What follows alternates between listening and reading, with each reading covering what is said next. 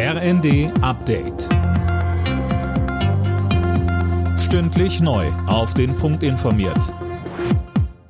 Ich bin Gisa Weber. Die G7-Staaten wollen hunderte Milliarden Dollar für Entwicklungsländer bereitstellen. Das ist beim Gipfel auf Schloss Elmau angekündigt worden. So soll dem wachsenden Einfluss Chinas in vielen Regionen entgegengetreten werden. Heute an Tag zwei stehen unter anderem Beratungen zum Krieg in der Ukraine an. EU-Kommissionspräsidentin von der Leyen sagte dazu am Abend im ZDF. Andere Autokraten auf der Welt schauen sich sehr genau an, ob man mit brutaler Macht, militärischer Macht heutzutage noch Grenzen verschieben kann und Länder überfallen kann, oder ob die Demokratien aufstehen und mit ihrer eigenen Kraft, und das ist vor allen Dingen die wirtschaftliche Kraft, eine entsprechende Antwort geben und sagen, halt bis hierhin und nicht weiter. Wenige Stunden vor Beginn des G7-Gipfels sind in der ukrainischen Hauptstadt Kiew Raketen in einen Wohnkomplex eingeschlagen. Es soll mehrere Verletzte geben. US-Präsident Biden verurteilte den russischen Angriff als Barbarei. Kiews Bürgermeister Klitschko sprach von einem grausamen Angriff.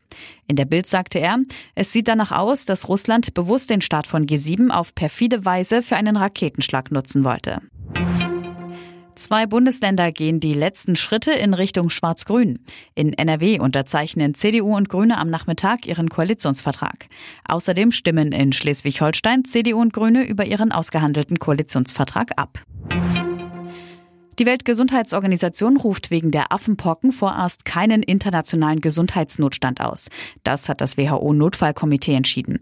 Dieses ist demnach ernsthaft besorgt, hält aber die höchste Alarmstufe für die aktuelle Ausbruchslage für nicht nötig. Alle Nachrichten auf rnd.de